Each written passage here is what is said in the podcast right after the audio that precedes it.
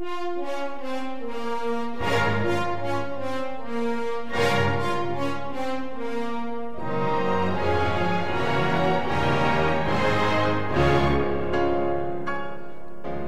欢迎收听由中讯和高宁为你主持的今日话题。一听这个音乐呢，我们就知道这个是柴可夫斯基的最著名的一个交响乐哈。那么一听这个钢琴呢，我们就知道今天要讲的这个主人翁呢，大概和这个钢琴又离不开了。对，今天我们就给大家介绍一下现在。非常当红的一个年轻的钢琴家，他的名字叫郎朗。对，这个人是以前我们曾经介绍过，他是来自于中国大陆，在美国有一个杂志叫《People》众生相。这个杂志因为如此之畅销，后来在几年以前，他出了一个叫做青少年版，叫《Teen People》，是广受美国青少年欢迎的这一个杂志。这个杂志在一段时间以前曾经做了这样的一个票选，说，请选出未来二十个年轻人，他们能改变世界。谁也没想到，在选出的二十个能够改变世界的年轻人里面，这是美国的一个杂志哈，居然有当时只有二十岁的青年钢琴家，叫做郎朗。所以我们觉得利用这个机会呢，也把他介绍一下，因为最近他要有一系列的演出，同时在《纽约时报》对他也进行了大面积的报道。对，朗朗呢，应该算是一个是一个音乐的神童哈，他。从小呢，生长在中国东北的一个城市，叫做沈阳。据他的父母亲现在说呢，他在还没有出生之前啊，他的母亲就经常的，呃，他现在也数不清楚听了多少个小时的西洋的音乐啊，什么钢琴啊，什么交响乐啊，什么这种各种各样的西洋的音乐，而且都是古典音乐。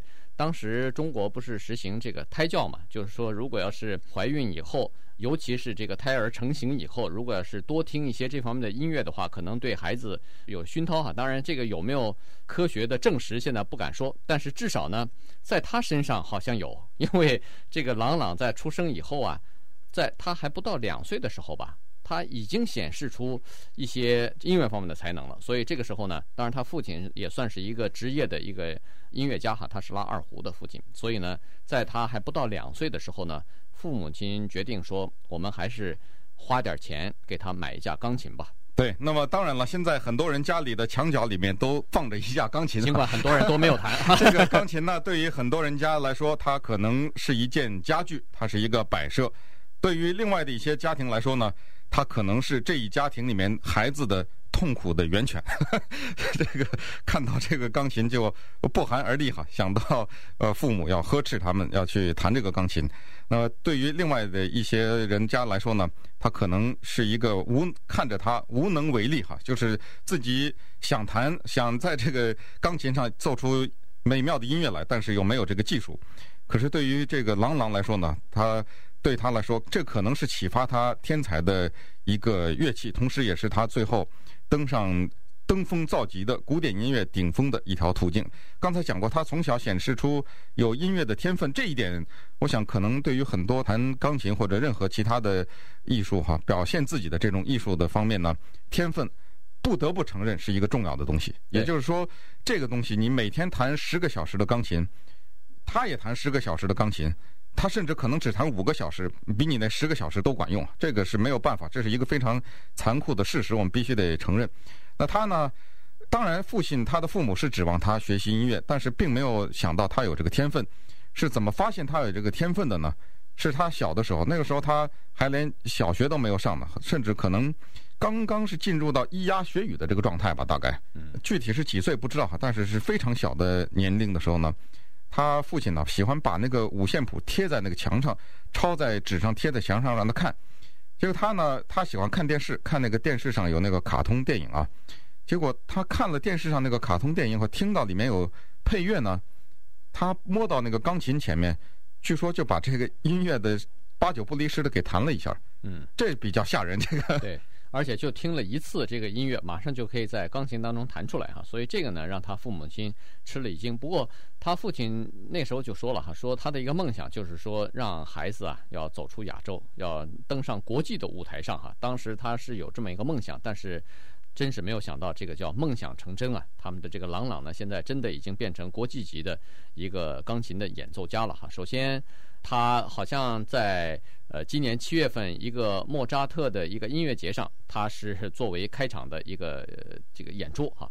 然后呢，他和这个是德意志的什么？呃，Deutsche Grammophon，这是可能全世界最著名的唱片公司了。对，唱片公司签了一个五年的合约。那么就是除了给他录制一些各种各样的这个古典的音乐和钢琴曲之外呢，可能还有一些演奏会哈。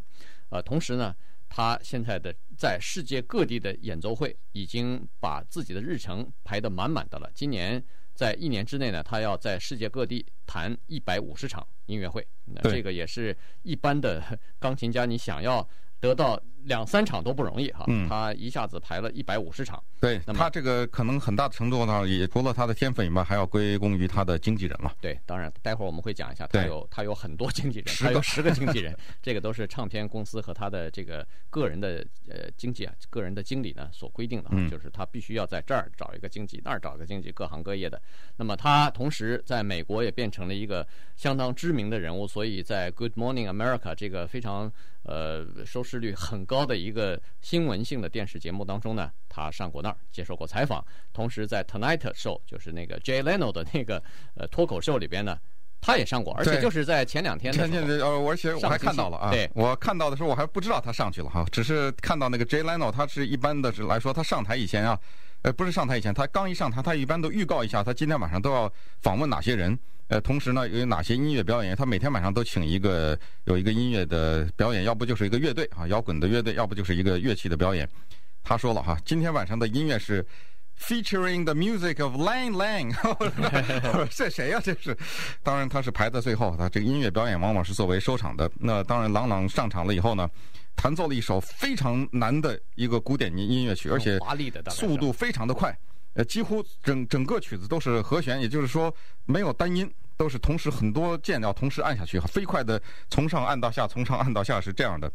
结果 Jay Leno 一边在弹之前就说哈，说这个钢琴这玩意儿是我很痛恨的一个乐器。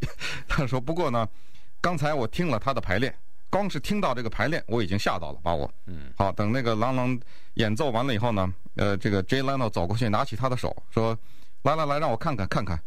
哦，怪不得嘛。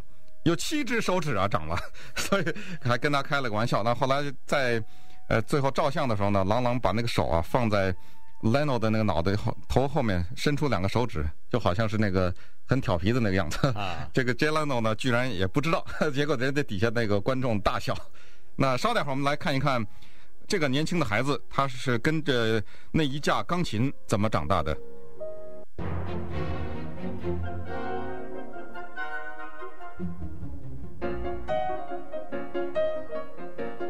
欢迎您继续收听由中讯和高宁为您主持的今日话题。今天跟大家讲的呢是著名的，应该是国际级的这个钢琴演奏家郎朗哈。那么刚才说了，他算是一个神童哈，在很小的时候呢就表现出相当高的音乐方面的才能来和才华来。刚才说过了，听一个曲子，他马上就可以在钢琴上弹出来哈。那那个时候他父母亲就有点怀疑说，哎呦，这个孩子是不是真的有点儿？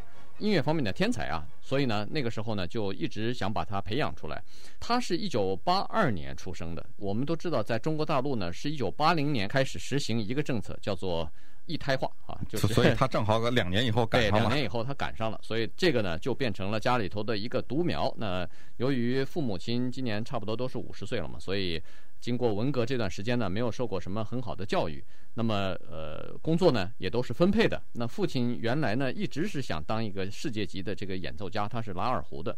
母亲呢据说是原来是想当一个职业的舞蹈家的，结果两个人呢最后都没有完成自己的梦想哈，所以呢就把这个非常沉重的包袱呢压到了那个小小的孩子的身上。嗯，那么我们知道。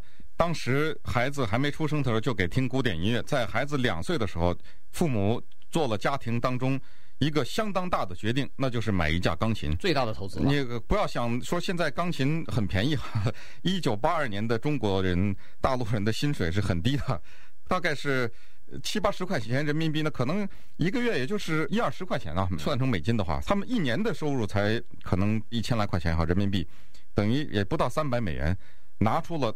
一家半年的收入买了一个钢琴，那可以想象这个钢琴也不是什么好钢琴哈，大概是国产的呗。对，也不是三三百块钱好像买的。这么呃这么大的一个投资，买了一个钢琴放在家里，那当然是希望孩子能够将来学习这一件乐器。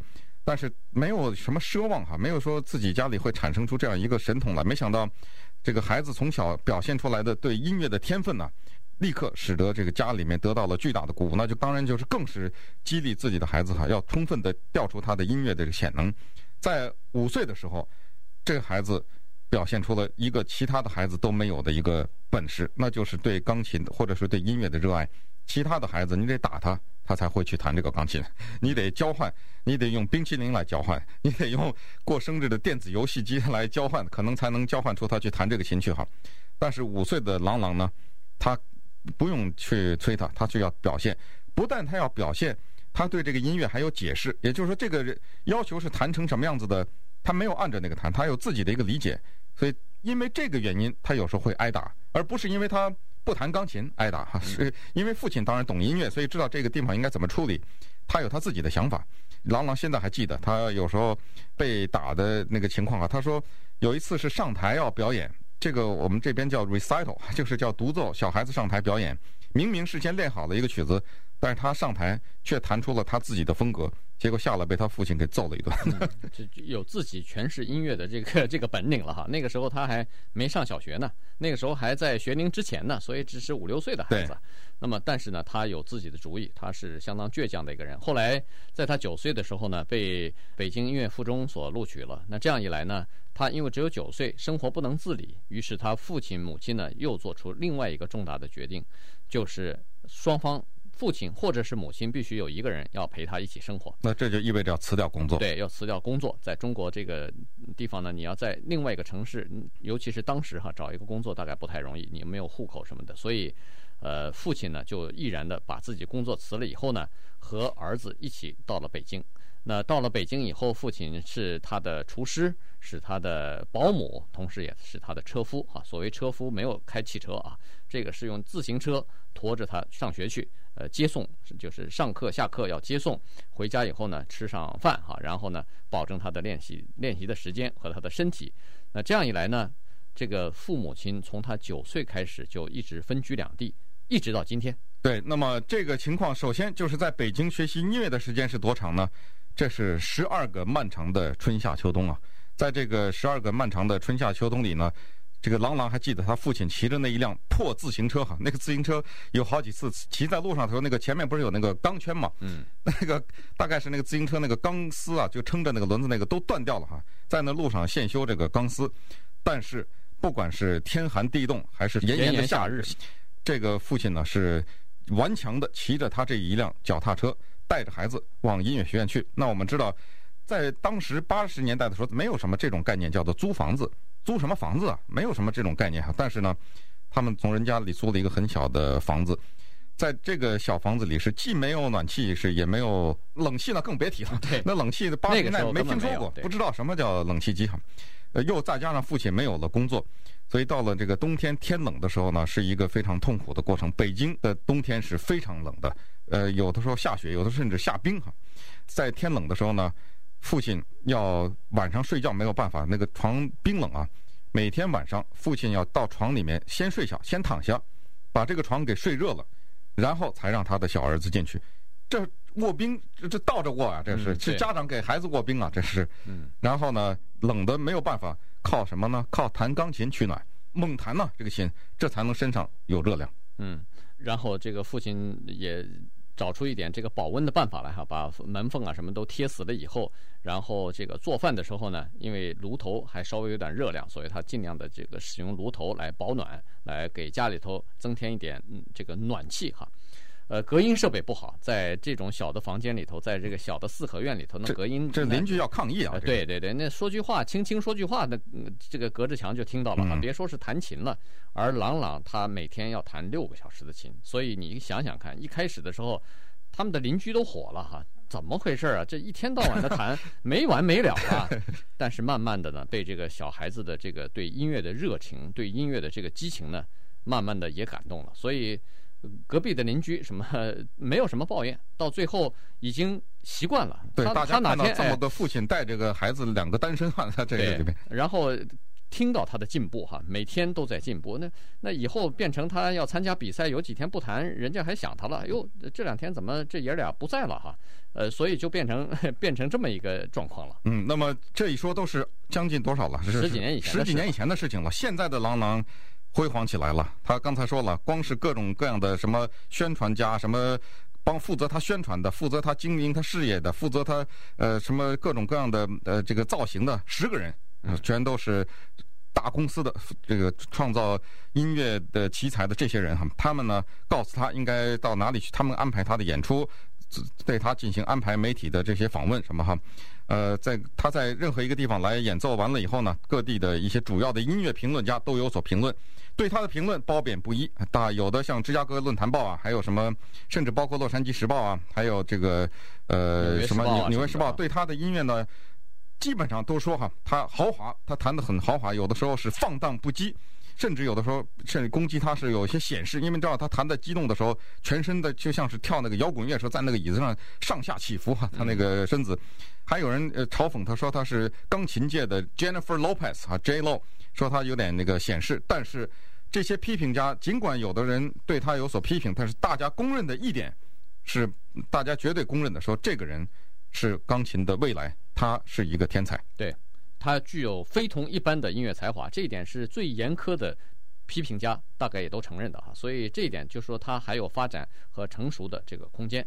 那么他在十五岁的时候呢，在柴可夫斯基国际钢琴大赛当中就获得了第一名。然后慢慢的参加各种各各样大赛呢，已经习惯于领那个头奖了哈，所以以后就越来这个参加比赛越多。那最后在十五岁刚参加完刚才所说的这个柴可夫斯基国际钢琴大赛之后，得了第一名之后呢，就被美国的一个钢琴学家，也就是 Curtis 音乐学院的这个院长啊所看中了，马上全额奖学金把他录取到这个费城的音乐学院里边，而且除了给他全额奖学金之外，还要支付。他父亲的差旅费和生活费，因为他当时只有十五岁，没有办法一个人生活，所以请他父亲也一起来到了美国，在这个费城的这个 Curtis 音乐学院呢，就继续深造。那弹琴弹的音乐会多了，钱也多了，在费城买了很大的房子，有的时候在表演钢琴的时候，底下会全场轰动，让他来返场。那么这个时候呢，他就会带着他的父亲上场，由他父亲拉二胡，他进行钢琴伴奏。我们不知道他们在这个时候会不会想起多年前北京那个严寒的冬天。我们洛杉矶华人都非常了解，而且也为他感到很骄傲的一个呃钢琴家啊，世界级的钢琴家叫郎朗。他其实去年的时候呢，被评为亚洲最有影响的年轻人之一。那么他个人的经历呢，呃，洛杉矶的华人也都耳熟能详了。他现在已经登入了世界音乐殿堂的顶峰。那么现在呢，我们非常有幸就采访到了郎朗。郎朗你好，你好。哎，这个跟我们的听众来讲一下，你现在呃已经等于在这个钢琴的领域里边已经登峰造极了，还担心什么？呃，当然担心的事情很多了，因为呢，就是说，呃，从我的艺术生涯来讲，我觉得我因为现在走得很幸运，呃，可以说是就是全已经跟所有全世界最好的乐团，而且呢，刚在这个纽约的卡内基音乐大厅录制的现场的 CD，这个月刚发出来，而且第一周已经就是冲破，就是那个古典那个已经冲冲破古典榜了，已经进入流行榜里了。哦，所以我觉得那个美国那个 Billboard 恭喜你，恭喜你，大大榜。对，那么呃，还有一位这个华人的骄傲，谭盾先生啊，他是著名的作曲家哈，嗯、他曾经这样形容你，他说，呃，郎朗是一个诗人，他具备魔术师的力量，呃，主要指的是你的钢琴哈，你的音乐。嗯、那么你这次要演奏。他所谱曲的一个叫做《八个水彩画的回忆》是吗？是这样。今年九月份我将会来迪士尼音乐厅，在弹独奏会的时候，将会把这个八个水彩画的回忆，呃，就是那个谭谭盾大师在他年轻的时候，当然他现在还也是很年轻了。啊、比比起你来已经不年轻了，你更年轻。呃，在这个中央学院上学的时候写的这首作品呢，是他的作品一号。当时呢，他听完我弹完就是他这个作品以后呢，在一个新年的就是 party 上面，他就把这首曲子献给了我，然后我也马上就是就是立刻决定准备在全世界巡回，呃来表演这首作品，而且呢将会灌制呃 CD 跟 DVD。呃，在我们洛杉矶，我相信在全美国都是这样子，华人呐、啊，嗯，呃，非常的愿意自己的孩子去学一个乐器啊，嗯、家家长望子成龙、望女成凤的这个心情是可以理解的。嗯、那么每个子女呢，学乐器的首选呢，又都是钢琴。那我就想请问你一下，如果我们分两步来走，如果要是一个孩子有这方面的天赋和兴趣，他想成为一个呃世界级的一个钢琴演奏家，像你这样的话，他应该具备什么样的条件？我觉得首先要有就是说对音乐的敏感度，就是说首先从发自内心的来热爱音乐，这是最重要的。因为我觉得就是很多东西都可以用这个“热爱”这两个字来弥补。嗯，假如说才能啊，或者就是说机遇啊，我觉得首先第一步是要自己非常热爱。那那么第二呢，我觉得呢，要有一个非常非常伟大的老师，而且呢，要有一个就是后面像就是说，我觉得在小的时候应该是父母要非常的支持，嗯，这样。但我觉得最重要的还是本身就是这个孩子到底喜不喜欢对音乐。那么，喜欢弹琴，对，是那一般的孩子喜不喜欢以及他迷恋的程度，这个家长从几岁就可以看出来？我觉得这个可以，就是从很小的时候，像两三岁的时候就可以，可以家长是应该开开始是以这种启发，或者是来这种就是说，不千万不要就是说就是说强迫这个孩子来练琴，而是让他感受到为什么。这个音乐特别好，特别有意义，特别美丽这种东西，然后呢，让他产生从自己心里的一种自发的一种灵感，啊，我们说的是这种灵感，而且呢，要看一些就是非常年轻的或者说非常棒的钢琴家的这个现场演奏，这样的话，我觉得或者在电视上面看，或者在现场。来现场是，就是说有的时候，像我从小的时候也是经常看现场音乐会，就是因为这样的话吧，你就特别有一种就是，呃，一种灵感上的一种刺激。对，所以说这样的话容易把那个就是每个孩子的那个就是说他对那个方面感兴趣的那条神经给。对，就是说这种沸腾起来。对对对，所以这个这个很重要哈，这是一种熏陶。是。好，那大部分的孩子我知道都不太愿意弹钢琴。是。弹着弹着。我很多孩子都比较喜欢听音乐，但是都不喜欢练，就觉得很枯燥啊，或者很累啊。对。那你就是说，我又想请我请教你了，就是第二方面，就是对那些呃，可能家长也不愿意让孩子。呃，成为这个世界级的演奏家，嗯、否则太多了哈。那么，对这些孩子，你有什么样的期许？你你你对他们的忠告是什么东西？我觉得，因为就是说，从就是喜欢艺术，或者说就是说，如果是把这个当做一个爱好，也是一个很好的一个事情。因为不管怎么样，从以后从一个就是欣赏艺术角度上来说，或者是对于他就是说成长起来，或者是就是说对于他学习方面，我觉得都会有有一种就是帮助，呃，帮助。嗯。因为呢，就是这个音乐和艺术这个东西本身就是说一个，我觉得一个人所在潜意识需要的这种艺术，因为这个人就是这个音乐是一种语言，是就是说冲破了国界，而且冲破了文化。啊，所以我觉得就是说，当一个爱好或者当一个享受的一种就是课门，也是一个很好的一件事情。对，嗯，那我最后呢就知道你在四月八九十三天要来洛杉矶演出了啊。是的，听说四月九号还要在湖人队表演，呃，这个他们打球的时候你表演啊？对，是这样，是这样。那个八九十，我连续在那个洛杉矶现在新建的这个迪士尼音乐大厅来跟洛杉矶爱乐团弹那个拉赫玛尼诺夫第二钢琴协奏曲。然后呢，四月九号呢，正好我还在呢，在他们的主场跟曼菲斯灰熊队对黑灰熊队打球的时候来来谈谈开场。所以我们在这个开场之前在，在呃电视上都能听到你弹琴了。是的，都可以看到你弹琴。嗯，好极了。你喜欢篮球吗？很喜欢篮球，但是我也喜欢别的体育运动。但篮球好像在美国特别红的这种感觉。没错，没错。好，谢谢你，拉拉。谢谢，再见。OK，拜拜。